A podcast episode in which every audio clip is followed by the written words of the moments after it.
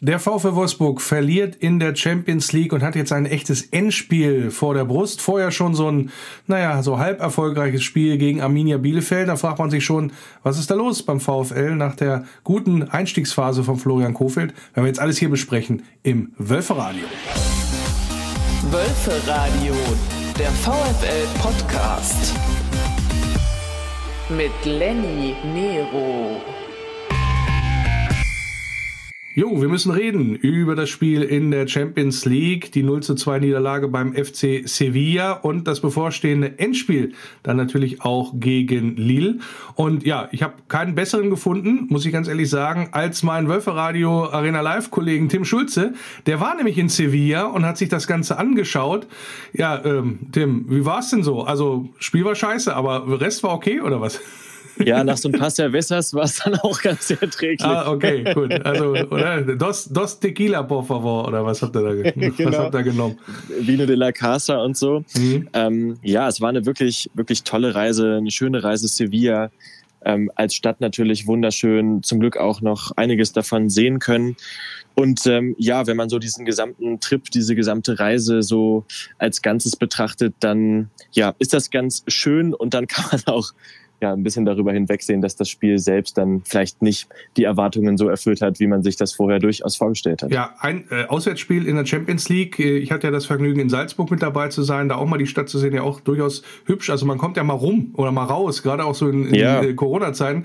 So, äh, wie, wie war es bei dir? Also äh, hast du quasi verbunden auch mit, mit der Städtereise und dann hinterher in, in, bei uns im Block marschiert oder wie muss ich mir das vorstellen? Ja, komplett. Alles komplett mitgenommen, so wie sich das dann irgendwie auch gehört wenn man dann schon die Reise irgendwie auf sich nimmt, ähm, wäre es natürlich auch schön gewesen, noch länger da gewesen zu sein. Jetzt waren es nur drei Tage, aber ja, in diesen drei Tagen kann man auch ordentlich was sehen. Ähm, ich war auch beim Abschlusstraining, da durften wir auch äh, teilnehmen. Da hat man auch noch mal so ein paar nette Eindrücke bekommen, jetzt auch ja fußballerisch, aber eben auch stadionmäßig oder atmosphäremäßig. Das ist schon wirklich ganz toll. Ich fand das Stadion super gut. Es war beziehungsweise ist einfach noch so ein richtiges Fußballstadion, wie man sich das vorstellt. Platz Tribüne super steil. Ich glaube 45.000 passen rein. Alles schön Hartschalen, Plastiksitze in Rot, alle Sitze gleich. Ähm, da ist auch irgendwie jeder gleich und ähm, ja, das ist einfach, ja, es war einfach eine tolle Atmosphäre auch vor Beginn des Spiels. Gehen da die Lichter aus, dann ähm, machen alle ihre Handys an und ähm, singen dann die Hymne und so. Also das war schon, war schon ein tolles Erlebnis. Also hat Spaß gemacht, natürlich bis aufs Spiel kommen wir auch gleich nochmal drauf, aber weil du es gerade auch angesprochen hast, die Geschichte mit äh, Kontakt zur Anführungsstrichen Mannschaft beim Abschlusstraining, wie hat da sag ich mal, die Truppe gewirkt. Also das auf, auf dem Platz hat man dann ja gesehen oder im Spiel selber, da lief nicht viel zusammen. Hat sich sowas, also kann man sowas sehen im Training vorher schon, im Abschlusstraining, oder war das nur, da sind ein paar Leute von links nach rechts gelaufen? Also ich fand es relativ interessant, wenn ich das ins Verhältnis setze mit dem, was Kofeld nach dem Spiel gesagt hat. Er meinte nämlich, dass die Mannschaft so ein Ticken drüber war. Und damit bezog er sich, glaube ich, auf die Zeit vor dem Spiel, also quasi das Training, was dann unmittelbar vorm Spiel im Stadion selbst auch stattfindet. Das kann man natürlich von oben nicht unbedingt sehen, weil man eben die Gesichter nicht sehen kann und so steht da relativ weit oben, beziehungsweise ganz oben in der Ecke. Ähm, aber bei dem Abschlusstraining fand ich, dass es relativ ruhig war. Es wurde nicht ganz so viel kommuniziert, hatte ich das Gefühl. Ähm, klar, es wurden auch mal so ein paar Späße gemacht, aber ich hatte eher das Gefühl, dass quasi die Spannung sehr hoch war und dass man ja auch mal nicht auf so einen Schnack irgendwie mal sich eingelassen hat, auch zwischen den Leuten, die eben da waren, die ja auch dann irgendwie Fans sind, die dann vielleicht auch mal Bock haben, sich da zu beteiligen irgendwie. Und, ähm, das heißt, man war verkrampft, also so eine gewisse Verkrampfung äh, ein bisschen spürbar. Ja. Also zu, so, ah, hoffentlich verkacken wir es nicht, oder wie, wie kannst du das verstehen? Ja, das würde ich schon sagen. Also dieser, ich fand, dass eines der Hauptprobleme war, dass man, ja, dass man Angst hatte im Spiel. Und ich fand auch, dass sich das, das ist vielleicht rein interpretiert, schwer zu sagen. Ich habe auch keine Vergleiche, was jetzt andere Abschlusstrainings angeht, muss ich natürlich dazu sagen. Aber es wirkte schon so, ja, dass, dass man nicht so ganz befreit war. Und das eben so das, was man auch gemerkt hat. Ich erinnere mich daran, als wir das Lille-Spiel kommentiert haben, das waren ja Jan und ich damals, ähm, da hatte man der Mannschaft das noch so zugestanden, diese Nervosität am Anfang des ersten Mal Champions League, junge Mannschaft, für die meisten Spieler neu. Ja, und dieser Entwicklungsprozess, der dann da ja stattfinden muss, weil ansonsten, ja, hast du in diesem Wettbewerb dann eben schlechte Karten, hat in diesem Spiel meiner Meinung nach dann wieder, ja, zu so einem Rückschritt geführt, hat nicht so richtig gegriffen. Gegen Salzburg zu Hause sah das ganz anders aus. Und das war, ja, das, das hat einfach nicht gereicht an dem Abend. In vielen Belangen. War es denn tatsächlich das Ding auch, dass es ein Auswärtsspiel war? Also, dass man halt auch gesagt hat, ah, man, man tut sich da jetzt vor der fremden Kulisse oder vor der anderen Kulisse ein Stückchen weit schwer? Weil irgendwie, das, das klingt so ein bisschen, man, man wäre der Situation nicht so ganz gewachsen gewesen und dass sich das so ein Stück weit auch angedeutet hätte wenn du das also so beschreibst. Ja, ich kann mir vorstellen, dass das vor allen Dingen im Vorhinein eine Rolle spielt. Es gibt ja so diese Erwartungsangst. Ne? Wie gehst du quasi mit zukünftigen Erlebnissen um? Wie nervös bist du? Wie oft denkst du darüber nach? Hast du eher Angst? Freust du dich? Bist du positiv aufgeregt oder hemmt es dich eben? Und ich glaube, dass es eher gehemmt hat, weil wenn ich mir die Stimmung im Stadion anschaue, dann ist das keine, vor der man dann, wenn man in der Situation ist, de facto viel Angst haben müsste. Es war jetzt nicht übermäßig laut die ganze Zeit, sondern es ist so klassisch spanisches Publikum Publikum. Da ist, da wird vorher nicht dieses extreme Feuerwerk abgebrannt, so wie man das in deutschen nee, die Stadien zum kennt. Anpfiff wahrscheinlich. Ne? Genau, ja genau. Und aber es ist eine nette Atmosphäre, eine schöne Stimmung. Es ist ja auch so ein bisschen dann so diese Torero-Kultur. Ne? Dann wird man mal kommt ein kleines Olle, wenn man dann mal einen stehen lässt oder so. Aber es ist nicht dieses permanente, ich sag mal vielleicht sogar auch aggressive, was dann von den Fans ja quasi auf den Platz projiziert wird. Das war überhaupt nicht. Also es waren natürlich viele Leute hat man natürlich noch diese Corona-Situation mit dabei, dass man das länger nicht gehabt hat und, und, und, kann ich alles nachvollziehen. Aber es war jetzt kein Hexenkessel, so im klassischen Sinne, sondern es war einfach ein Auswärtsspiel mit vielen Leuten, ähm, aber jetzt nichts, wo man sagen müsste, oh, da haben wir uns jetzt irgendwie in die Hose gemacht, weil die Atmosphäre so brutal war. Gut, das würde ich ausschließen. Letztendlich ein Profi muss das auch abkönnen und spätestens nach den Klar. ersten zehn Minuten eigentlich abgeschüttelt haben, sagen wir es mal so. Und eigentlich ist es ja so, dass die Heimkulisse auch eher die Heimmannschaft dann nochmal beflügelt oder bestärkt. Ich habe das ja am Samstag auch in Bielefeld gesehen oder gehört, da kommen wir nachher nochmal drauf. Aber dann lass uns doch mal aufs Spiel selber gucken. Also du hast unwahrscheinliche Schwierigkeiten gehabt, überhaupt ins Spiel reinzukommen, hatte ich so das Gefühl, lag es nach zwölf Minuten dann auch so durch ein, ja, kapitalen Fehler, sagen wir es mal so, weil wenn der, wenn der hinten der, der zentrale Mann da unterm Ball durchspringt und hinten nickt einer ein, so ungefähr, da hast du natürlich wenig Chancen, gerade bei so einer Flanke aus dem Halbfeld, die eigentlich auch nicht passieren darf, sagen wir es mal so, ja, und dann läufst du im Rückstand hinterher. Aber du hattest ja zu keiner Zeit des, des Spiels das Gefühl, jedenfalls nicht an, äh, am Fernsehschirm, oder ich saß ja bei Sport 1 da in, in, in der Fan-Talk-Runde, du hattest nie das Gefühl, dass der VfL richtig Zugriff aufs Spiel bekommt. Wie war es denn im Stadion für dich?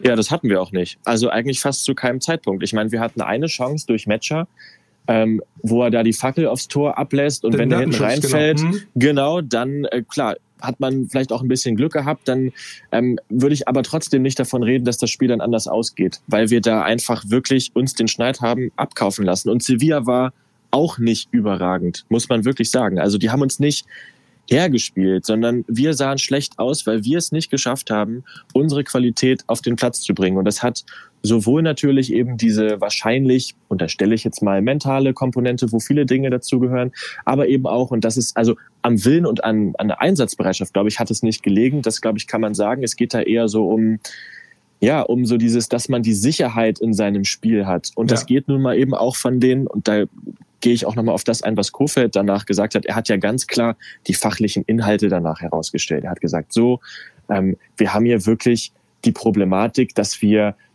das Spiel, was wir spielen wollen, im Endeffekt es selber noch gar nicht richtig wissen, weil es eben sich wieder so verändert hat in der letzten Zeit von Glasner, wo man natürlich einen klaren, deutlichen Plan hatte, über Van Bommel, wo das völlig abhanden gekommen ist, jetzt hin zu Kofeld, der einfach noch nicht die Zeit hatte, dieses Offensivspiel herauszuarbeiten, hat man ja wieder so diese alten Muster gesehen, hat so diese Bräsigkeit, diese, diese Orientierungslosigkeit. Das mannschaftstaktisch gesehen jetzt, das war definitiv ein Faktor, vielleicht sogar der größte. Das kann ich nicht genau beurteilen. Was ich aber auf jeden Fall gesehen habe, ist, dass die Spieler extrem verunsichert waren. Einige Totalausfälle kann man wirklich sagen. Ähm, ich mag das immer nicht so namentlich jetzt einzelne Spieler herauszuheben. Ähm, man kann einfach sehen, dass ja, es wurden extrem viele Fehlpässe gespielt. Es fehlte diese Sicherheit hinten raus. Wir haben Bälle verloren. Wir sind nicht mal wir, wir sind ja nicht mal richtig vors Tor gekommen. So, und das fängt natürlich hinten schon an im Spielaufbau, der unkoordiniert war. Und man hatte vor dem Spiel so das Gefühl, ha, jetzt ist Castells nicht im Tor mit Perwan. Das war überhaupt gar kein Problem. Im Gegenteil, nee, der hat seinen Job überragend gemacht. gemacht. Fand ich, Total. Fand ich auch, ja. Genau, also so diese Unsicherheiten, wo man vorher dachte, ah, das könnte ein Knackpunkt werden, war überhaupt nicht der Fall. Es ging eher so um diese, ja, diese mannschaftstaktischen Sachen gepaart mit dem, mit den individuellen Fehlern, mit diesem, mit dieser Unsicherheit aus dem taktischen heraus dann ins Spiel selbst übertragen. So würde ich das sehen. Und dann hast du natürlich auch Schiss und dann hast du da eine extrem abgewichste Mannschaft. Sevilla ist natürlich auch einfach gut. Die wissen, was sie da machen. Die haben die Erfahrung. Ja, und dann verlierst du so ein Spiel völlig zurecht. Und da haben wir, ja, da, da, haben wir Lehrgeld bezahlt, ja, muss man ganz Florian klar so Kofeld sagen. hat von einer klar verdienten Niederlage gesprochen. Ja. Maximilian Arnold hat auch gesagt, es wäre sozusagen unerklärlich, wie man so eine Leistung abliefern könnte.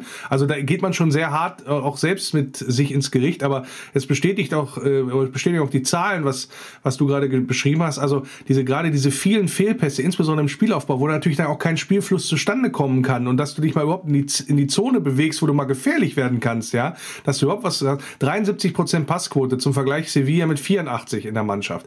Ballbesitz müssen wir auch nicht drüber reden. Also gerade dann auch so zum Ende raus, wo ich das Gefühl hatte, also jetzt musst du doch mal, ich sag mal, dein Herz in beide Hände nehmen und mega Risiko gehen. Selbst da hast du natürlich nicht, also kamst du quasi kaum an Ball. Die ähm, Sevillanos mit, äh, zwei, äh, mit 61 Prozent Ballbesitz insgesamt und auch mehr Zweikämpfe gewonnen und 15 zu 6 Torschüsse. Also wenn du nur sechsmal aufs Tor schießt in so einer Partie, ja, dann kannst du mal Glück haben, dass, dass da mal einer reinfällt, ja, wie in dem Fall von, von Lukas Metscher vielleicht, aber in der Regel geht sowas nicht gut und das hat man dann auch gesehen. Aber nochmal, diese Geschichte von wegen Verunsicherung, die sich so ein bisschen angedeutet hat, man kommt nicht richtig ins Spiel rein und dann schafft man es nicht, sich so am eigenen Schopf aus dem Sumpf zu ziehen, sozusagen in dem Sinne. Man merkt auch irgendwie, man, es, es läuft heute irgendwie nicht. Aber trotzdem ist das nicht für eine Champions League Mannschaft oder auch für den VfL Wolfsburg, wo wir alle gedacht haben, da sind wir vielleicht ein Stückchen weiter. Ist das nicht dann doch zu wenig insgesamt aus deiner Sicht? Oder ja, ist das jetzt das so ein Ausrutscher, wenn du so willst? Ja, ich weiß es nicht. Mich hat das auch sehr gewundert, weil ich eigentlich sehr großes Vertrauen in die Mannschaft habe, auch weiterhin. Ähm, ich finde nämlich, dass wir, und das ist eben dieses angesprochene Mentalitäts- ja, Konstrukt, nenne ich es mal, ist eigentlich eine Sache, glaube ich, die für uns spricht. Wir haben eigentlich in der Vergangenheit, auch in dieser Saison, ähm, oft Spiele gezeigt, die eben über die Mentalität funktionieren. Und das heben die Spieler, die Verantwortlichen ja alle auch ständig heraus. Das ja, ich glaube auch nicht, dass die nicht, äh, dass die genau. nicht wollten, sondern dass sie, dass sie irgendwie nicht konnten. Ja, also genau. da waren die irgendwie die Beine schwer oder der, ja. der, Kopf nicht frei oder was weiß ich nicht alles. Ich ja, weiß. Also, ich, oh, es ist wirklich, es ist eine vertrackte Situation, weil ich glaube, ich habe mir, also ähm, im Nachgang jetzt nochmal auch die Interviews dann im Videobild nochmal angeschaut äh, geschaut nach dem Spiel. Und wenn du in die Augen schaust, da siehst du einfach diese, ja, Verzweiflung, nenne ich es mal, oder diese, dieses extreme Enttäuschtsein kannst du wirklich ablesen. Normalerweise sind die Jungs ja meistens extrem cool nach dem Spiel, wo man sich fragt, du hast hier gerade 90 Minuten abgerissen und stehst hier, hast gefühlt nicht geschwitzt und kannst die Sache total objektiv beleuchten. So, das ähm, war in dem Fall aber überhaupt nicht so. Gia Vogie, Arnold, du hast richtig gesehen, die waren extrem enttäuscht. Die haben sich ganz andere Dinge von diesem Abend erhofft, so wie wir alle natürlich auch. Und ähm, ja, das ist so ein Stück weit so eine Geschichte, die man einfach nicht so richtig dann mit einer Sache, glaube ich, erklären kann. Da spielen viele Dinge äh, mit rein und ja, es ist nun mal eben, wenn dieses taktische Gerüst nicht so richtig greift, und da sind wir nämlich auch mal wieder bei diesem Thema, dass das mit unserer Mannschaft in der Vergangenheit ja oft so war, dass sie das gebraucht hat, dass sie das auch einfordert von dem Trainer, eben diesen klaren Plan zu haben, dass man weiß, dass man sich darauf verlassen kann, weil vielleicht, das ist jetzt ja, vielleicht ein bisschen böse gesagt, aber dass die individuelle Qualität eben dann auch nicht immer so hoch ist und so weit reicht, dass man sich darauf verlassen kann, sondern dass man eben diese Sicherheit braucht. Wenn die nicht da ist, dann bestehst du in Sevilla in der Champions League nicht. Wenn es für Sevilla in dem Fall ja auch hart auf hart ging, die mussten gewinnen. Ähm, ansonsten wären die Chancen sehr, sehr schlecht gewesen.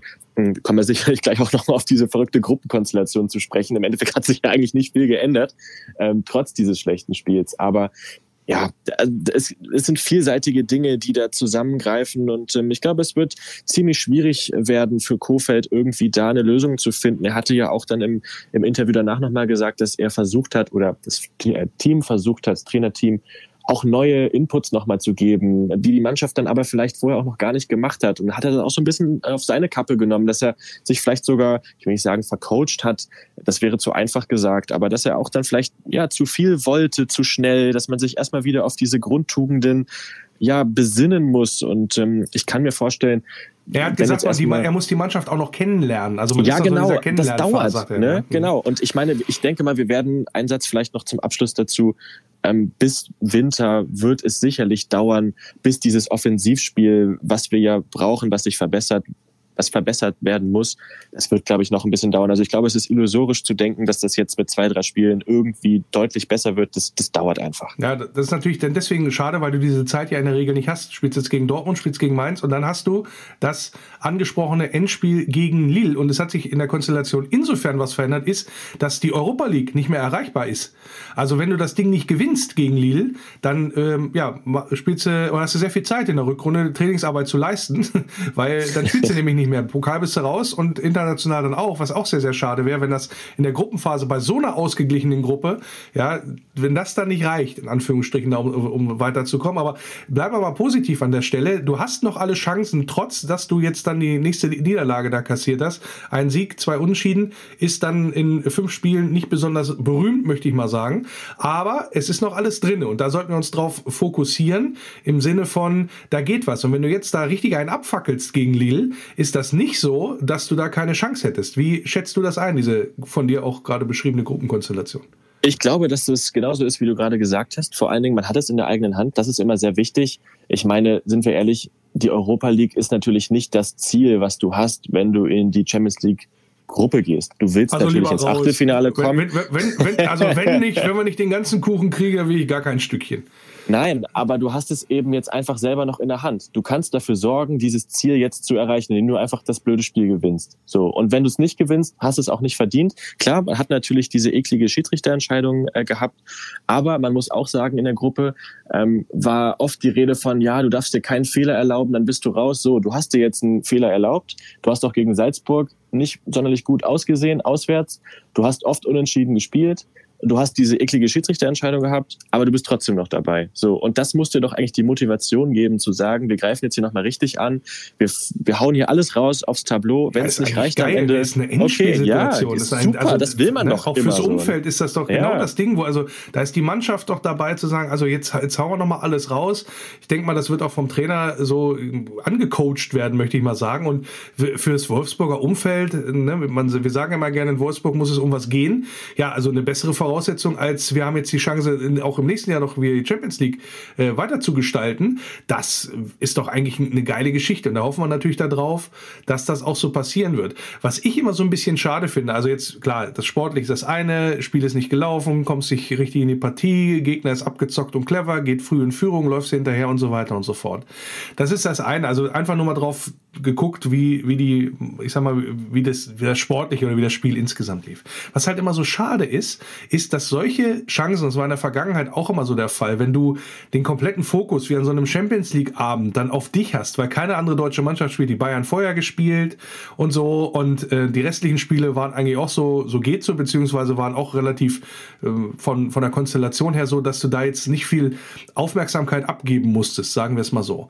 Und diese Aufmerksamkeit, die du bekommst als VfW Wolfsburg, die nicht selbstverständlich ist in so einem Moment und genau in diesem Moment lieferst du so eine Leistung ab, ohne dass, wo du allen mal hättest zeigen können, ey, du bist nicht nur zurecht in der Champions League, sondern du spielst auch noch begeisternden, euphorischen Fußball, wie auch immer. Also eine bessere Leistung in Anführungsstrichen als, ja, ich sag mal, ein, ähm, wenn, wenn, du, wenn du diese Aufmerksamkeit nicht kriegst, sagen wir mal so, spielst du gut und keiner kriegt's mit und jetzt ja, spielst du scheiße und jeder hat's irgendwie mitbekommen. Nervt dich sowas auch? Also, wie es mich nervt, in Anführungsstrichen, dass du so eine Chance, wo du dich auch mal präsentieren kannst, auf einem großen Parkett, dass du dann so eine Chance dann auch nicht nutzt. Jetzt mal ab von diesem rein sportlichen Gedanken.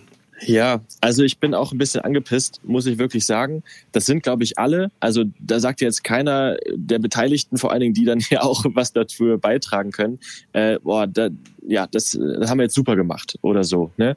Aus Spielersicht, glaube ich, denke ich, muss dir das einfach völlig egal sein, welcher Sender gerade was überträgt und wie auch immer und was das jetzt für eine Bedeutung hat Da musst du nun mal einfach Profi genug sein, das ablegen zu können und natürlich deine beste Leistung abzurufen, weil du hier nun mal gerade in einem verdammten äh, Champions League quasi Endspiel stehst. Also das sollte ja Motivation genug sein, jetzt mal aus Spielersicht, ähm, da deine absolute Topleistung abzurufen so aus Fansicht natürlich und als der, ja, ich nenne sie mal die gebeutelte Fanseele des Wölfe-Fans, ähm, ist das natürlich einfach ätzend. So, ne? Und dann hast du eben nur mal die von dir angesprochene Möglichkeit, dich auch mal medial überregional inszenieren zu können oder was heißt inszenieren zu können, dich einfach ja, dass, dass über dich gesprochen wird und ja auch zu Recht, wir stehen zu Recht da, wo wir sind. Ne? Das muss man auch immer wieder sagen, dass das nicht irgendwie, äh, keine Ahnung, herbeigekauft, herbeigewünscht oder sonst irgendwas ist, sondern nein, wir stehen zu Recht da, wo wir stehen und wir haben eine geile Mannschaft und eine geile Truppe und ich glaube auch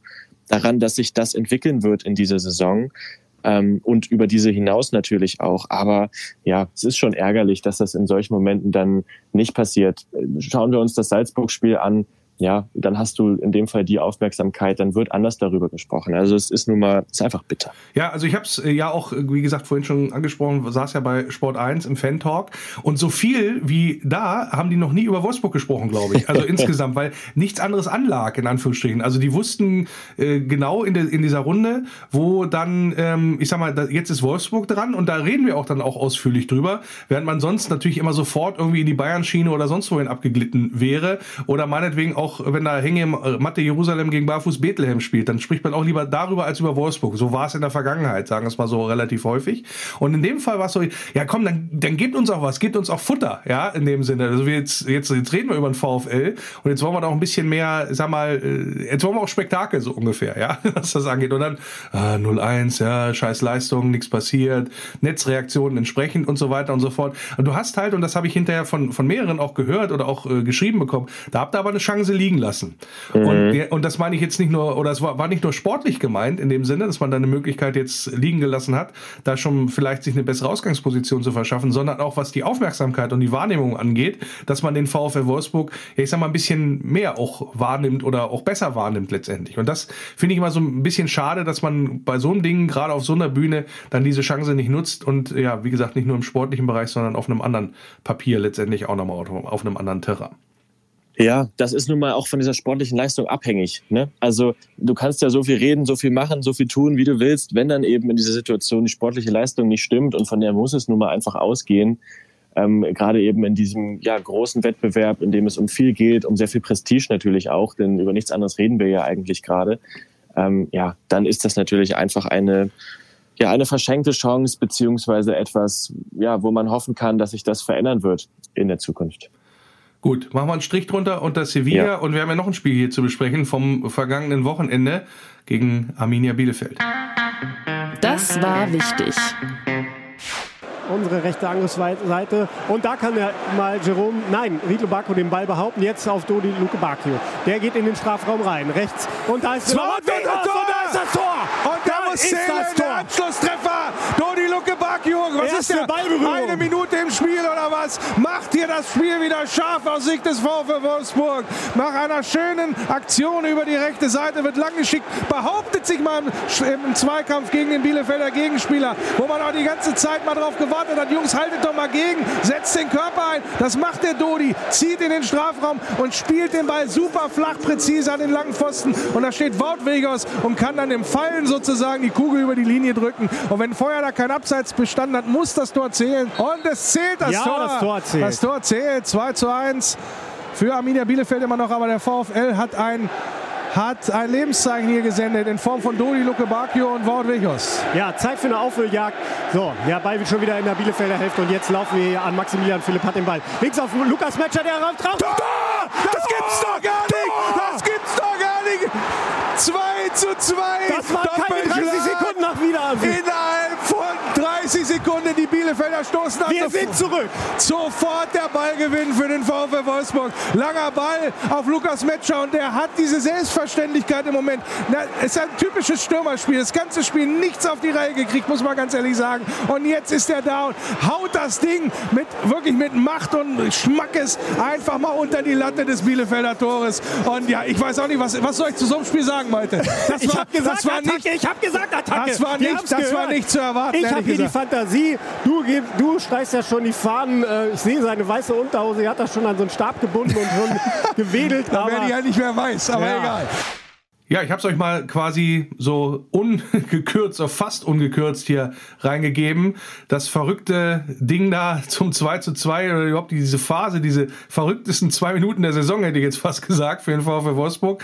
Malte und ich da aber im Wölferradio, bei Wölferradio Arena Live richtig aus dem Sattel gegangen in dem Moment, weil ich gebe es offen zu, ich hatte den, innerlich den VfL schon so ein bisschen beerdigt. Ich hätte nicht gedacht, dass er nochmal zurückkommt, dass unsere Mannschaft das nochmal, diesen Rückschlag dann auch hinnimmt. Also im Spielverlauf hat alles gegen gegen uns gesprochen und dann hat alles wieder für uns gesprochen und eigentlich hätte das Ding fast noch gewonnen da mit der Kopfballchance vor allen Dingen von Bono. Das wäre so noch ein Ding gewesen und äh, Maximilian Arnold hat ja auch hinterher gesagt, das war wichtig für die Moral bezogen aufs äh, Sevilla-Spiel. Gut, hat jetzt nicht viel genutzt, aber äh, das mit der Moral würde ich mal unterschreiben. Also da hat man dann auch gesehen, wie die Mannschaft drauf ist und dass man auch solche Rückschläge in der Tat ja, bereit ist, äh, auch anzugehen und äh, ja, ins, ins Gegenteil zu verkehren, hat auch ganz gut geklappt. Äh, Tim, wie hast du es gesehen, die Geschichte? Geschichte gegen Bielefeld. Ja, diese, ich sag mal, diese Explosion, die dann auftritt, das ist ja genau das, warum du dann auch ins Stadion gehst oder warum du Fußballfan bist, so warum man das gerne guckt, diese diese Unmittelbar, äh, Unmittelbarkeit davon, so, ne, dass es dann einfach in diese pure Emotion abgleicht und es komplett explodiert. Das ist das, finde ich, ähm, was ich mir natürlich auch für Sevilla spiele, sind wir schon wieder da, ich will gar nicht so viel wieder darüber sprechen, aber was man, ja, was man sich da gewünscht hätte, dass es einfach, ja, so ein Fußballspiel wird, wo es hin und her geht, wo man dann auch Risiko geht, offen ist.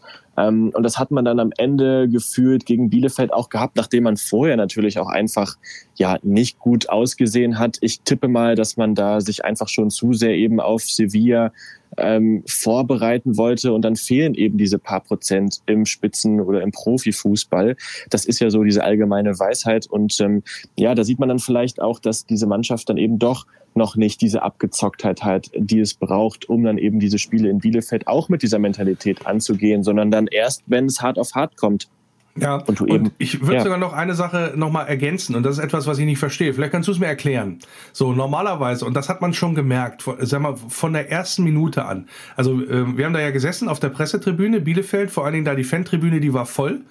Und äh, du hast vom, von dem Moment, wo der Stadionsprecher quasi angefangen hat, das Stadion so warm zu machen, möchte ich mal sagen, haben die wie, wirklich wie ein Mann oder eine Frau hinter der Mannschaft gestanden. Die wussten genau, wenn wir hier heute Vollgas geben, dann hat unsere Truppe eine Chance und die braucht die Unterstützung, weil wir sind irgendwie 17 da und wir haben keinen Bock, nächstes Jahr wieder äh, zweite Liga zu spielen, so ungefähr.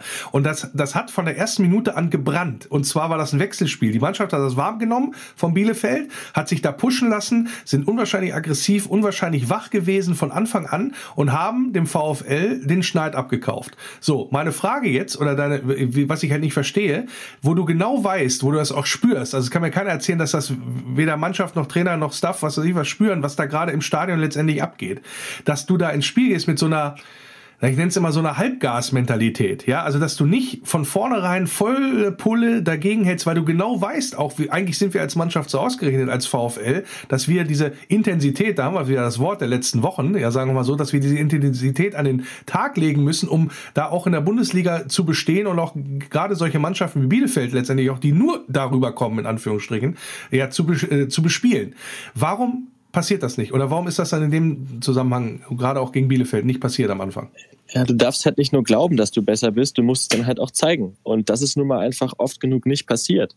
Und in diesem Spiel glaube ich auch, dass man da einfach ja zu cool rangegangen ist oder man vielleicht auch so diesen umgekehrten Blick drauf hat. Wir lassen uns jetzt hiervon nicht äh, einschüchtern. Ach, dann lass die Fans doch da mal brüllen. Wir sind hier cool genug, wir reagieren da überhaupt nicht drauf konsequent wäre es ja eigentlich zu sagen, nein, wir lassen uns davon genauso pushen, aber wir machen euch jetzt fertig. So, wir geben euch nicht das, was ihr wollt, vor allen Dingen den Fans nicht, sondern wir ersticken das jetzt hier im Keim. Wir nehmen quasi eure Energie und das, was ihr auf die Mannschaft übertragen wollt, und wir lassen das auch auf uns übertragen und dann hauen wir euch da weg aus eurem eigenen Stadion. So, das wäre ja eine konsequente Weiterentwicklung von diesem Gedanken heraus, auch auswärts bestehen zu können. So und, und dann auch mal wieder in einem vollen Stadion, wenn es dann mal lauter wird und so.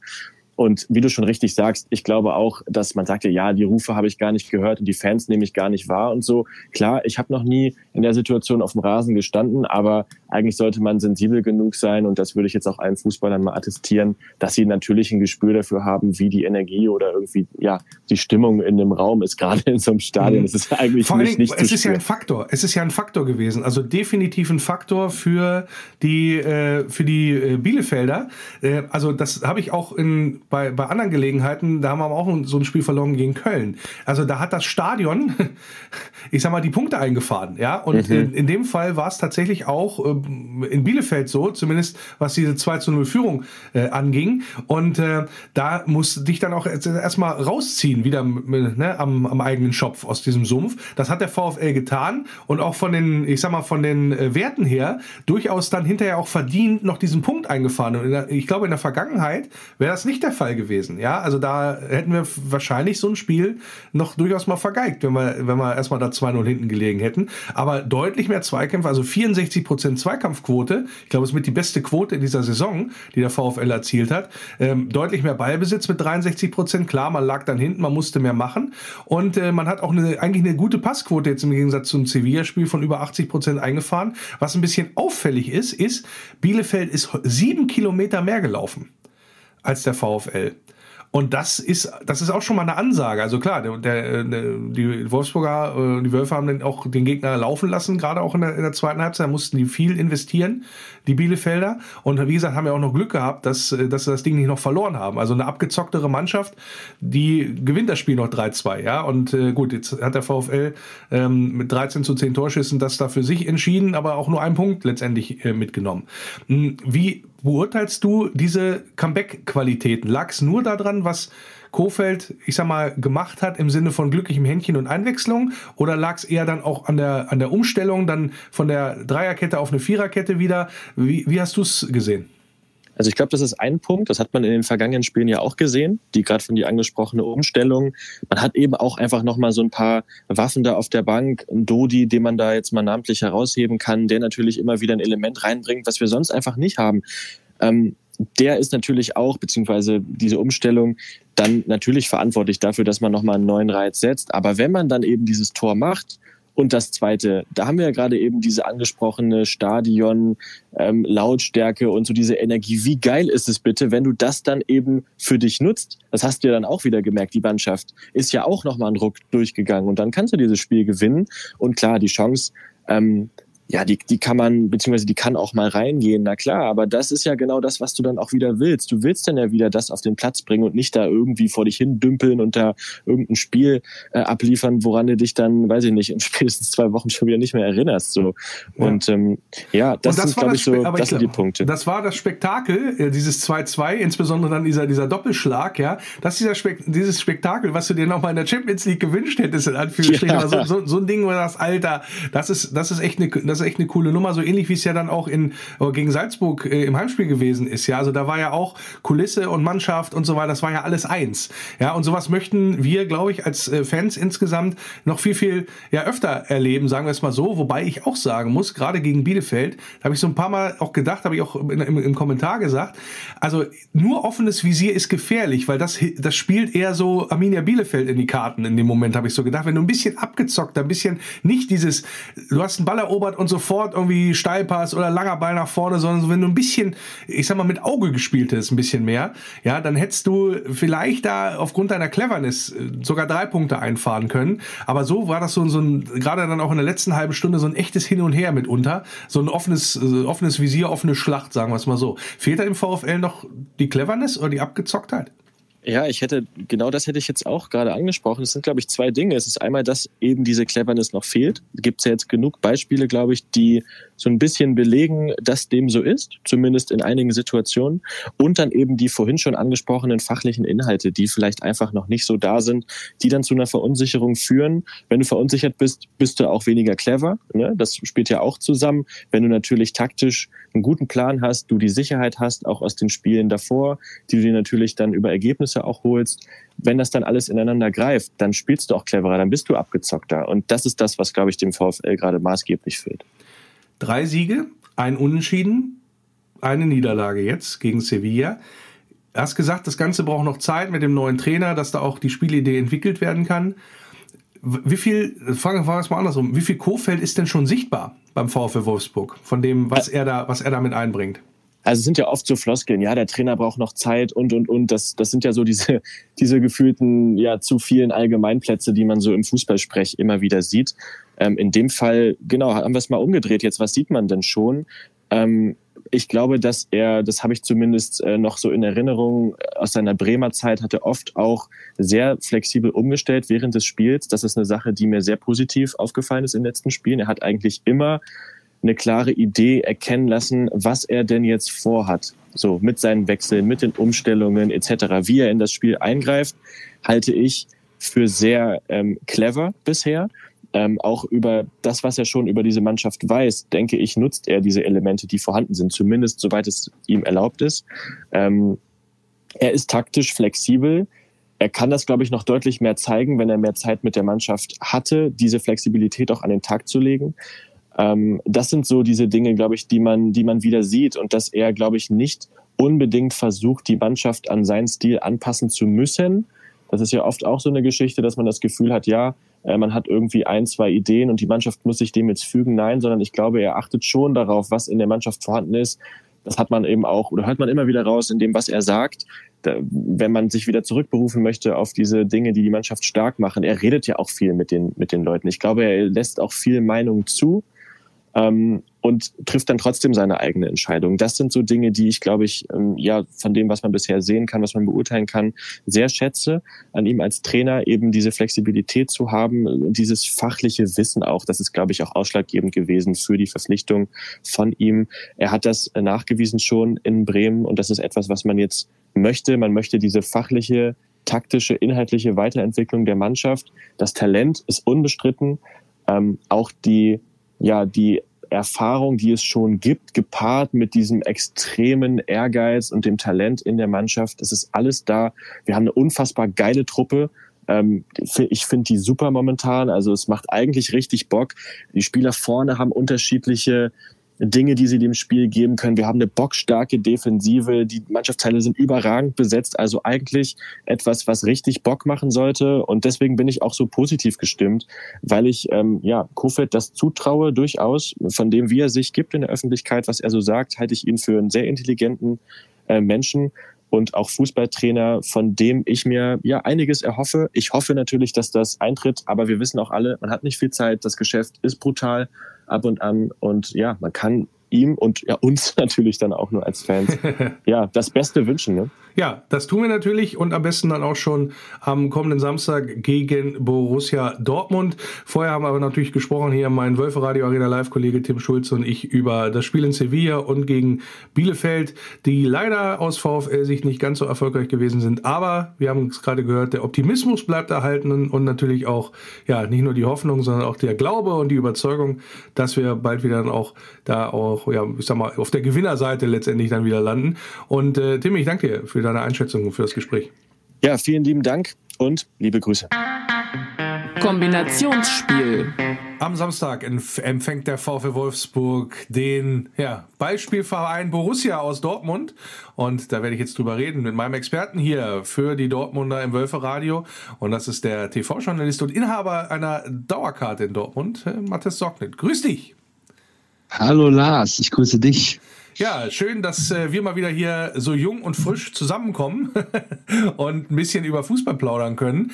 Fangen wir mal ganz aktuell an, weil ich muss dazu sagen, wir zeichnen auch vor eurer Champions League Partie, die noch gespielt werden muss. Das hat ja durchaus noch mal irgendwelche Auswirkungen vielleicht insgesamt, aber wir reden ja über insbesondere über die Partien in der Bundesliga und da starten wir aktuell nämlich mit dem anderen Spiel, äh, was ihr gewonnen habt gegen den VfB Stuttgart 2 zu 1 am vergangenen Wochenende. In der 85. Minute das Spiel erst entschieden. War es so ja, knapp oder so Anführungsstrichen glücklich, wie es jetzt das Ergebnis den Anschein macht? Oder sagst du eigentlich, also wir haben einfach nur die Tore nicht gemacht?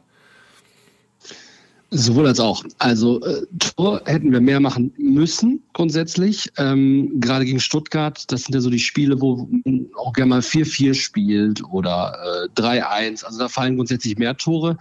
Wir haben uns mega schwer getan im Angriff. Stichwort Haaland ohne den merkt er halt auch, läuft es nicht so wirklich vorne. Hm, spätes Tor dann von Reus noch, dass er zumindest äh, so ein 2-0 sieht natürlich besser aus als so ein knappes 1-0. Aber ähm, am Ende war es verdient. Also Stuttgart äh, hat nach vorne jetzt also vorne nicht so viel gebracht. Also ich habe da jetzt keine Gefahr gesehen, dass sie das Spiel verlieren konnten. Ähm, wenn natürlich bis zur 80. Minute immer noch 1-0 steht, kannst du, kannst du dir natürlich auch schnell einen einfangen. Und dann steht es 1-1 und dann hast du gegen Stuttgart äh, ja, zwei Punkte verloren. Die Bayern hatten vorher schon verloren und dann bist du wieder der, äh, der Depter der Nation, ne? weil du den Bayern wieder nicht aufholen konntest. So ist es am Ende ähm, ja, ein bisschen glücklich, aber verdient. Ja, 1-0 durch äh, Malen und dann das 1-1 äh, von äh, Massimo und äh, wie gesagt dann in der 85. Minute das 2-1 von Reus. Ja, insgesamt äh, spiegeln die Zahlen auch das wieder, was du gerade erzählt hast. 21 zu 13 Torschüsse, deutlich mehr gelaufen als der Gegner, viel bessere Passquote, mehr Ballbesitz, mehr Zweikämpfe. Also alles deutete auch darauf hin, dass Borussia Dortmund ja dieses Spiel dann auch gewinnt, zumindest was, man, was die Zahlen angeht. Ja, und dann ist es so, hast du eben auch schon gesagt, dass da durchaus ein paar Leute ausgefallen sind, Haaland vorneweg. Jetzt mal so aus Fansicht gesprochen, wie schwer wiegt das denn tatsächlich auch jetzt, dieser, dieser Ausfall? Und ich glaube, jetzt auch noch gibt es einen Corona-Fall mit, mit Hazard oder so in dem Zusammenhang. Also diese ganzen Ausfälle, aber fangen wir ruhig bei Haaland an. Ja, vielleicht nochmal zu den Zahlen, die du eben genannt hast. Das zieht sich ja schon so die ganze Saison durch, dass wir tatsächlich viel Ballbesitz haben, viele äh, Ballgewinne. Und bisher hat das immer geholfen, wenn wir vorne viele Tore geschossen haben. Aber hinten haben wir halt leider auch mal viele bekommen. Und das fiel bisher nicht auf, weil wir halt, wie gesagt, mit Holland jemanden hatten, der dann irgendwie immer noch das Spiel gedreht hat und dann auch nochmal zwei Tore plötzlich geschossen hat. Und da der jetzt schon einige Spiele ausfällt und vermutlich auch den Rest des Jahres, ist das halt alles immer wieder eine knappere Nummer, wenn wir die Tore nicht schießen. Und ähm, genau, das ist halt das große Problem. Wenn du so einen Stürmer hast und ähm, der ist halt ein absoluter Ausnahmespieler, den kriegst du halt nicht ersetzt.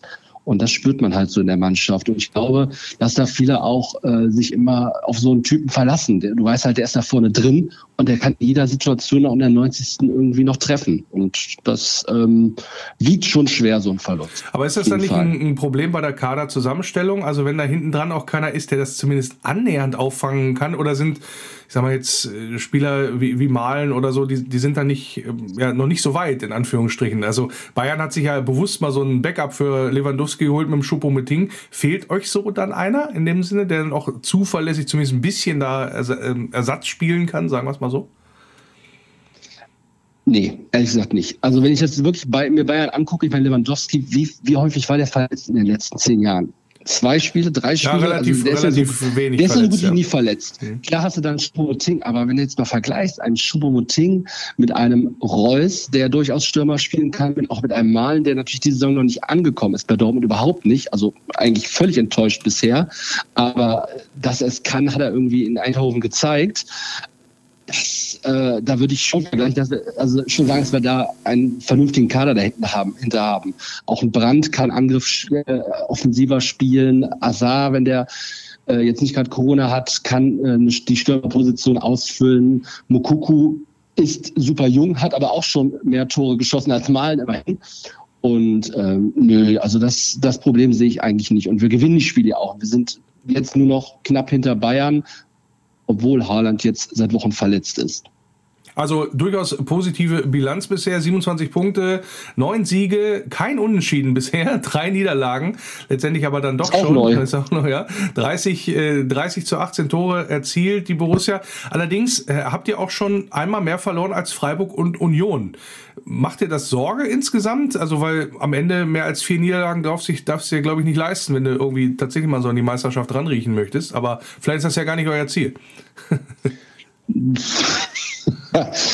Grundsätzlich willst du natürlich jedes Jahr Meister werden, äh, wenn du dort, wenn du ähm, für Dortmund spielst. Das Problem ist halt einfach immer noch die bayerische Vorherrschaft und äh, die haben halt den äh, ersten Platz in der Regel äh, sicher und da muss schon einiges passieren, damit äh, eine andere Mannschaft Meister wird. Ich würde jetzt mal Freiburg und Union tatsächlich ausklammern. Die spielen definitiv nicht um die Meisterschaft und ich würde auch einfach mal behaupten, ich bin jetzt kein, nicht der Oberexperte, was das angeht, aber dass Freiburg auch nicht um die Champions League mitspielen wird, die haben halt äh, ein komplett anderes Konzept. Die spielen halt nicht den offensiven Fußball, den Dortmund oder Bayern spielen. Die sind halt hinten einfach sehr stehen da sehr kompakt und kriegen dadurch weniger Gegentreffer, haben aber auch mehr Unentschieden geholt. Also nur weil sie noch keine Niederlage haben, ähm, haben sie dafür einige Unentschieden mehr. Sie haben schon zweimal verloren, aber halt einmal weniger als ihr insgesamt. Aber hast natürlich recht, auch dreimal weniger gewonnen dafür, was, was das angeht.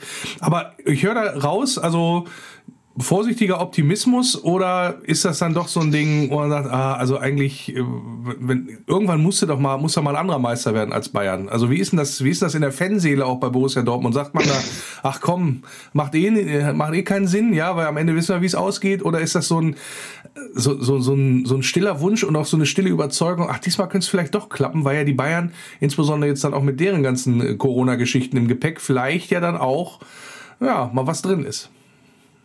Also wir sprechen, wir beide sprechen jetzt nicht das erste Mal. Ich glaube, es ist jetzt das vierte Mal, dass wir. Ähm, ja, ich stelle immer die ähnliche Frage in die Richtung. ähm, also ich glaube, es ist das vierte Mal und äh, in den letzten neun Jahren habe ich wahrscheinlich auch schon viermal zu dir gesagt, äh, dreimal zu dir gesagt, was ich jetzt zum vierten Mal zu dir sage. Irgendwann, ja, muss es passieren. Irgendwann muss eine andere Mannschaft Meister werden. Äh, meinetwegen sehr gerne Dortmund man rechnet so nach neun Jahren mittlerweile schon gar nicht mehr so wirklich damit. Sag ich, dir, also ich persönlich denke jedes Jahr, okay, wenn jetzt bei Bayern, ne, dann könnten wir theoretisch schon, aber dann muss halt wirklich alles, alles glatt laufen. Und bei Bayern muss ganz viel schief laufen. Und ähm, ja, jetzt gerade läuft bei denen, glaube ich, tatsächlich sehr viel schief. Aber irgendwie gewinnen die Spiele ja trotzdem. Also auch in der Champions League. Ja, es nervt, ne? Oder? Es nervt, es nervt tierisch. Und äh, ich habe eben noch, ähm, also gerade eben kam die Eilmeldung, dass, äh, dass Kimmich äh, jetzt, jetzt doch Corona hat. Und dann habe ich kurz nachgerechnet, okay, das könnte, könnte eng werden äh, mit dem Spiel am 4. Dezember gegen Dortmund. Da könnten wir dann ja doch tatsächlich vielleicht dann doch mal gewinnen. Und wenn wir dann gegen Bayern gewinnen, aber das sind halt Rechenspiele und dann gewinnst du vielleicht dann doch gegen Bayern. Und äh, bist dann Tabellenführer und dann musst du mit dem Druck wieder umgehen, weil da kennst du irgendwie auch nicht das Gefühl, Tabellenführer zu sein. Das hat, also so häufig hat man das halt nicht. Das heißt, und die Bayern im Nacken zu sitzen zu haben, ist jetzt auch nicht so geil. Das heißt, ihr guckt tatsächlich auch eher tatsächlich nach oben, als dass ihr ja darauf schaut, was so was so Mannschaften machen wie wie Leverkusen oder wie Leipzig. Leipzig ja letztes Jahr auch dann vor äh, Borussia Dortmund auch gestanden. Äh, also es ist nicht so, dass ihr das ich sag mal, dass, dass ihr die, die Fokussierung auf die Meisterschaft aufgegeben habt in dem Sinne und sagt, aber wir müssen erstmal zusehen, dass wir die Champions League festmachen. Das ist das erste Ziel. Also das erste Ziel ist, glaube ich, jedes Jahr Champions League sicher zu machen. So, ob du das als Zweiter machst, als Dritter machst oder als Vierter machst, ist dann grundsätzlich erstmal egal, weil gerade in, jetzt, in der jetzigen Zeit brauchst du natürlich auch die Kohle, die, die du da einfach einspielst. Also äh, Corona hat natürlich so viel bewirkt, wenn du da nicht in der Champions League spielst, kriegst, rutschst du immer weiter nach unten und dann, dann musst du dich irgendwann nach unten orientieren. Und ähm, nee, man, man guckt schon nach oben. Man hofft so ein bisschen, dass Bayern da oben stolpert. Aber das Wichtigste ist erstmal die Champions League Qualifikation. Das auf jeden Fall hast du ja eben gerade schon mal angedeutet, beziehungsweise das ist ja, was man immer so hört von Watzke und Co. Ja, Corona und es haut uns richtig ins Kontor. Ist, ist das wirklich so? Also, dass diese, diese wegfallenden Einnahmen, also Zuschauereinnahmen, man hört immer von wegen, Zuschauer ist gar nicht so wichtig, Fernsehgelder sind wichtig und die gibt's ja nach wie vor. Aber wie ist es denn dann um den BVB bestellt in diesem Zusammenhang? Die Zahlen, es gab ja gerade deswegen die Mitgliederversammlung, ähm, ich glaube, sprach Watzke von einem Minus von 75 Millionen. Ähm, das ist halt eine heftige Summe, 75 Millionen. Also, also korrigieren, also ich, ich kann es jetzt nicht im Detail, ich habe die Zahlen jetzt nicht mehr rausgeholt. Es waren irgendwas um die 70 Millionen, was definitiv an Verlusten. Und das ist, das ist schon heftig. Ähm, das würden andere Vereine, und jetzt gucken wir mal wieder auf Union oder Freiburg, das wäre das wär der Ruin von solchen Mannschaften. Ähm, jetzt haben wir die letzten Jahre dann doch. Gut, die haben natürlich so eine, die haben so eine hohe Personalkosten, muss man ja auch mal sagen. Der Na, genau. ist ja nicht so teuer. Ähm, ne? Aber natürlich machst du, machst du trotzdem mit, mit, mit, den, mit den Fernsehgeldern machst du das meiste Geld auch wenn du so ein volles Stadion hast wie wir in den letzten Jahren, wirst du äh, damit nicht komplett nicht finanziert bekommen. Weil du hast, du hast natürlich auch 55.000 Dauerkarten, die äh, nicht zum Normalpreis rausgehen, sondern äh, ein bisschen günstiger. Also ich, ich würde jetzt mal sagen, die Fernsehgelder sind definitiv das Gros, was du als Verein einnimmst. Und ähm, ja, also Verlust ist da, er ist aber offenbar noch kompensierbar. So habe ich es zumindest rausgehört aus den Reden. Ja gut, also dass ihr Anführungsstrichen äh, mal wieder pleite seid, das habe ich auch nicht gehört. sagen, sagen wir es mal so. Also das wird, glaube ich, auch in dem Sinne äh, nicht passieren. Und äh, wie gesagt, haben ja auch ganz, ganz viele Mannschaften, die die Schwierigkeiten da, also beziehungsweise Vereine insgesamt. Und das wird sich, glaube ich, auch noch ein Stückchen weit ja fortsetzen. Jetzt ähm, gibt es am Samstag das Spiel, um's mal, um mal wieder aufs Sportliche zu kommen, gegen den VfL Wolfsburg. Da ja, spricht die Bilanz äh, eine sehr, sehr deutliche Sprache. Leider aus Sicht des VfL 29 Siege, BVB 9 Siege, Wolfsburg 10 Siege unentschieden. Warum kommt der 30. dazu aus deiner Sicht, Mathis? Ehrlicherweise habe ich mir 30 Siege aufgeschrieben. Ähm von daher. Also die, die, die, ich habe ich hab hier die Kickerzahlen direkt vor mir, 48 Spiele und da ist das halt so aufgeteilt. Aber ähm, ja, sind vielleicht noch Pokalsiege dabei. Also egal. Also auf jeden Fall äh, 30, 30 Siege habe ich raus. Äh, völlig egal. Es sind auf jeden Fall ähm, dreimal so viele Siege wie äh, Niederlagen, Pi mal Daumen. Und ähm, warum wir wieder gewinnen.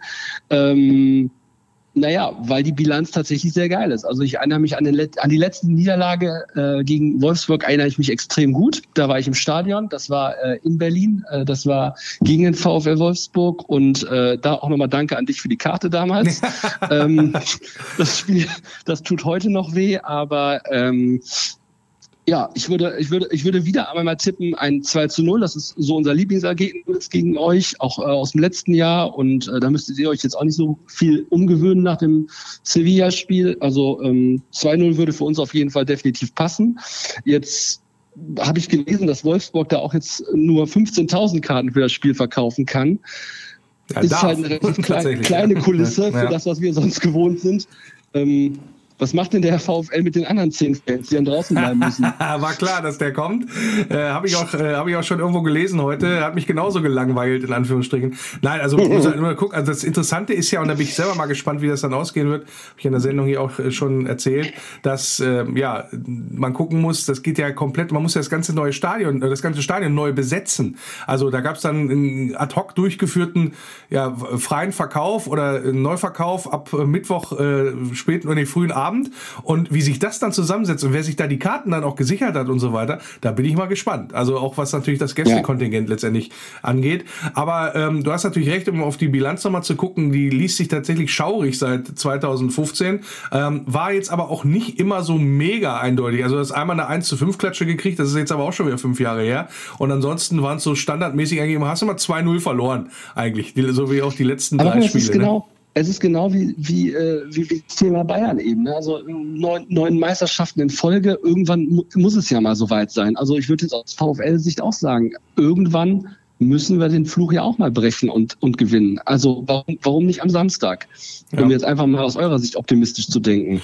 Das ist sehr lieb, dass du für uns optimistisch denkst, aber mit was für einem Spiel rechnest du denn? Ähm, naja, also wir haben immer noch das Verletzungsproblem. Also wir haben jetzt einige Leute, die ausfallen mit Azar und Ala Haaland. Ähm, Hummels ist meines Wissens auch noch nicht komplett wieder richtig, richtig fit. Auf jeden Fall hat man ja gegen Stuttgart gesehen, dass er, dass er noch ein wenig an Schnelligkeit hapert. Also ähm, wir müssen definitiv in der Abwehr zulegen. Das auf jeden Fall. Und wir müssen vorher die Dinger machen. Dann, dann sehe ich da überhaupt keine Gefahr. Ähm, allerdings habt ihr jetzt unter eurem neuen Trainer, der ähm, immerhin auch, äh, wie ich gehört habe, bis sechs zählen kann, ähm, einige Punkte jetzt wieder gut gemacht und hab, äh, ein wenig, seid ein bisschen im Aufwind. Also das darf ich halt nicht unterschätzen. Also ich würde sagen, das, das kann auch ein Unentschieden mal wieder geben. Ja, äh, das durchaus, äh, aber äh, eigentlich ähm, alleine für fürs hier viel brauchten wir auch dann mal wieder einen Sieg nach der unglücklichen, nach dem unglücklichen Unentschieden da in Bielefeld. Na gut, so unglücklich war es nicht, war schon letztendlich verdient. Konntest du froh sein, dass du da noch was mitgenommen hast. Ja, und äh, ich äh, ganz zum Schluss muss ich natürlich noch deine Ehre retten und sagen, jawohl, du hast richtig gesehen, es sind, ist die Gesamtstatistik mit den 30 Siegen und äh, da ich hatte vorhin die Bundesligaspiele nur aufgezählt, aber das sind die DFB-Pokal-Duelle dann noch mit drauf gepackt hast. Das, das die kann man leider, darf man leider nicht verheimlichen. Ja, das ist, das ist, das ist leider genau. so. Was tippst du denn dann für den Samstag? ich tippe ein 2-0 für Dortmund. Naja, also, also Standard. Mu muss, muss ich mal wieder tippen. Äh, ich glaube auch dadurch, dass, dass jedes Mal, wenn wir miteinander gesprochen haben, hinterher drei Punkte war, kam und ich hier hinterher nochmal eine WhatsApp schreiben konnte, ähm, ja. ist das auch immer ein gutes Zeichen. Deswegen komme ich auch immer wieder gerne wieder. Ja, das ähm, kannst du, das kannst du diesmal unterlassen, sagen wir es mal so. mit, der WhatsApp, mit der Heme-WhatsApp hinterher.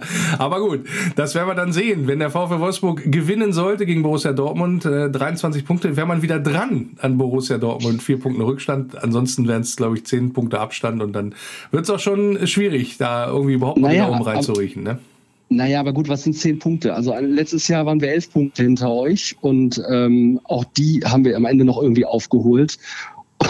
Ich erinnere mich an das äh, schöne Zitat von Herrn Schmatke damals, der auch sagte, naja, das Restprogramm der Dortmunder, wenn ich mir das anschaue, da war ich mal zu bezweifeln, dass sie die Punkte da noch aufholen. Damals waren es, glaube ich, sogar noch zwei Punkte.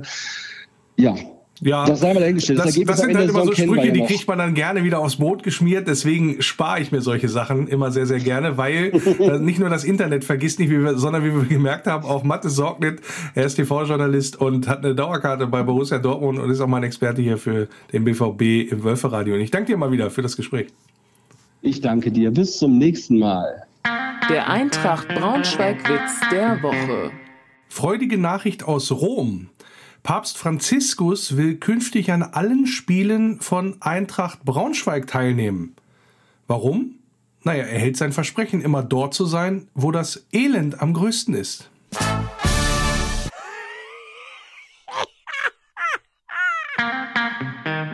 Faninfos ja, die Pandemie hat voll zugeschlagen, insbesondere auch was das Spiel am kommenden Samstag angeht. Ihr werdet sicherlich mitbekommen haben, gegen Borussia Dortmund. Der VfL Wolfsburg musste nach den entsprechenden behördlichen Anordnungen die Kapazitäten runterschrauben und jetzt können nur noch 15.000 ins Stadion am Samstag gegen den BVB. Das Problem war, da waren schon ganz, ganz, ganz viele Karten verkauft. Die werden jetzt alle storniert. Also wer es noch nicht mitbekommen hat, äh, du hast keine Karte. Wenn du vorher eine gehabt hast, dann gilt die leider nicht mehr. Und das liegt natürlich daran, dass die einzelnen haltenden Abstände auf der Tribüne sonst ja nicht möglich wären, in Anführungsstrichen. Und ja, auch die Dauerkarten verlieren bis auf weiteres wieder ihre Gültigkeit. Das ist ganz, ganz bitter. Gefällt dem VfL natürlich auch nicht, gefällt uns Fans nicht. Müssen wir alle mit umgehen und das Beste ja letztendlich draus machen. Seit gestern läuft der Vorverkauf. Ich hatte es ja schon mal angedeutet und äh, geht noch bis Freitag, 26. November, offiziell bis 14.45 aber machen wir uns mal nichts vor. Das wird, denke ich mal, ja, sich relativ schnell erledigt haben mit den verfügbaren Tickets. Also insofern, ja, drücke ich mal die Daumen für die, die noch keine Karte haben oder keine gekriegt haben, dass es vielleicht noch klappt. Ansonsten bitte auch darauf achten. Da haben wir ja in der Vergangenheit hier auch im Wölferadio das ein oder andere Mal drüber gesprochen und das auch betont. Und es ist mir auch persönlich nochmal eine Herzensangelegenheit, genau für solche Spiele wie gegen jetzt Borussia Dortmund. Achtet trotz der ganzen Umstände darauf, falls da Leute sitzen, ich meine, jetzt haben wir die Hälfte der Kapazität absitzen, äh, abgeben müssen, in Anführungsstrichen, dann das bei uns im Heimbereich und in dem Bereich der Nord Nordkurve, dass dann sich nicht noch die Dortmunder breit machen, weil die jetzt insbesondere durch diese Modalitäten, durch den Vorverkauf da die Möglichkeit haben, da eine Karte zu ergattern und dann da zu sitzen, wo sie nicht hingehören. Meldet das der Fanbetreuung, meldet das den Ordnern und dann haben die das Stadion zu verlassen und da Pandemie, Pandemie her, Pandemie hin, das muss auch möglich sein und äh, wie gesagt, in so einem Spiel ganz, ganz wichtig ist ja auch ein richtungsweisendes Spiel für den VfL Wolfsburg. Wenn wir da gut aussehen und die Punkte in Wolfsburg behalten, dann ja, sieht es auch wieder nach einer sehr, sehr guten Saison aus für den VfL. Und da sind die Zuschauer ganz, ganz wichtig, gerade wenn nicht so viel rein dürfen. Und das sollten wir uns nicht, Anführungsstrichen, zerschießen lassen, wenn dann in unserem Heimbereich da irgendwie schwarz-gelbe rumsitzen. Also meldet das bitte. Ich werde da auch nochmal ein besonderes Auge drauf haben, auch am Samstag. Ich werde auch im Stadion seiner Spiel wieder kommentieren für Wölfer Radio Arena Live zusammen mit Volker Rechin und dann ja natürlich auch mal wieder hinschauen, wer ist da unterwegs, bei uns auch gerade im Heimbereich. Also ganz, ganz wichtig wichtig, schaut dahin, macht mitten, denn nur so können wir unseren Heimbereich schützen und so können wir dann auch eine einheitliche Stimmung herstellen, gerade im Bereich der Nordkurve. Das wäre ganz, ganz wichtig und wäre mir ein Anliegen. Also schaut genau hin und wie gesagt, Daumen gedrückt dann für die Kartenjagd aus Wolfsburger Sicht. Der VfL Podcast. Hallo, hier ist Kun Castells, euer Torwart beim VfL. Ihr hört das Wölfe Radio. Ja, auch da natürlich nochmal gute Besserung an Kuhn ja, nach diesem Impfdurchbruch, möchte man, so möchte man es ja sagen, dass er da auch wieder schnell auf die Beine kommt nach der Corona-Infektion. Ja, so kann es gehen. Ähm, so schnell kann es dann auch mal laufen im Fußball momentan. Und ja, ist alles eine sehr, sehr komische, sehr, sehr merkwürdige Zeit und eine schwierige Zeit. Und ja, am besten kommt man da zusammen durch. Deswegen auch nochmal, ja, die Aufforderung, die Bitte, wer es noch nicht getan hat, lasst euch impfen. Bin fest davon überzeugt, dass uns das weiterhilft, beziehungsweise mehr weiterhilft als Leute, die sich nicht impfen lassen. Und äh, ja, nur so können wir dann vielleicht irgendwann mal wieder doch ein bisschen mehr zur Normalität zurückkehren. Das äh, ja, haben wir uns als Gesellschaft ein bisschen selber versaut aus meiner Sicht. Ich will auch gar nicht zu sehr ins Detail gehen. Das äh, ja, habe ich jetzt auch keine Lust zu, ehrlich gesagt, und würde hier wahrscheinlich auch im Wölferadio zu weit führen. Ansonsten, ja, wie gesagt, danke ich euch wie immer fürs Einschalten, denn Wölferadio ist durch für diese Woche. Hoffentlich, ja, seid ihr dabei am Samstag im Stadion und ansonsten bei Wölferadio Arena Live ab 15.15 Uhr sind wir wieder auf Sendung und dann könnt ihr gerne einschalten und über wölferadio.de oder über die VfL-App dann reinhören wie Volker und ich das Ganze dann auch ja, kommentieren. Ansonsten, ja, wie gesagt, soll es das jetzt gewesen sein. Schreibt mir immer gerne eure Meinung zur Sendung und auch über die sozialen Netzwerke könnt ihr euch gerne melden, im Wolfsblog sowieso. Und ja, dann hören wir uns hoffentlich in der nächsten Woche wieder. Das soll es gewesen sein. Bleibt geschmeidig und denkt dran, nur der VfL. Über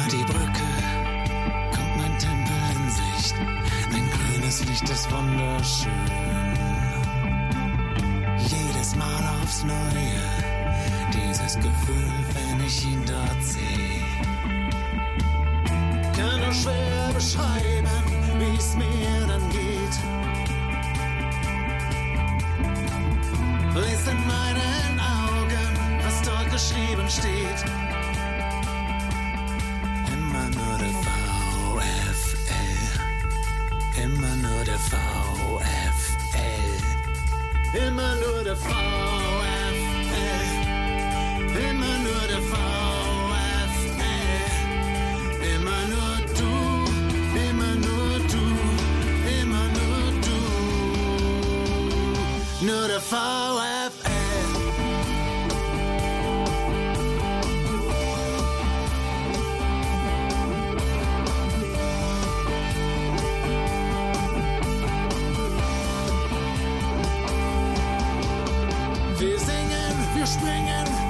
Wir tanzen. Für Wolfsburg mein Verein. Und ich bin mir sicher, das wird ewig so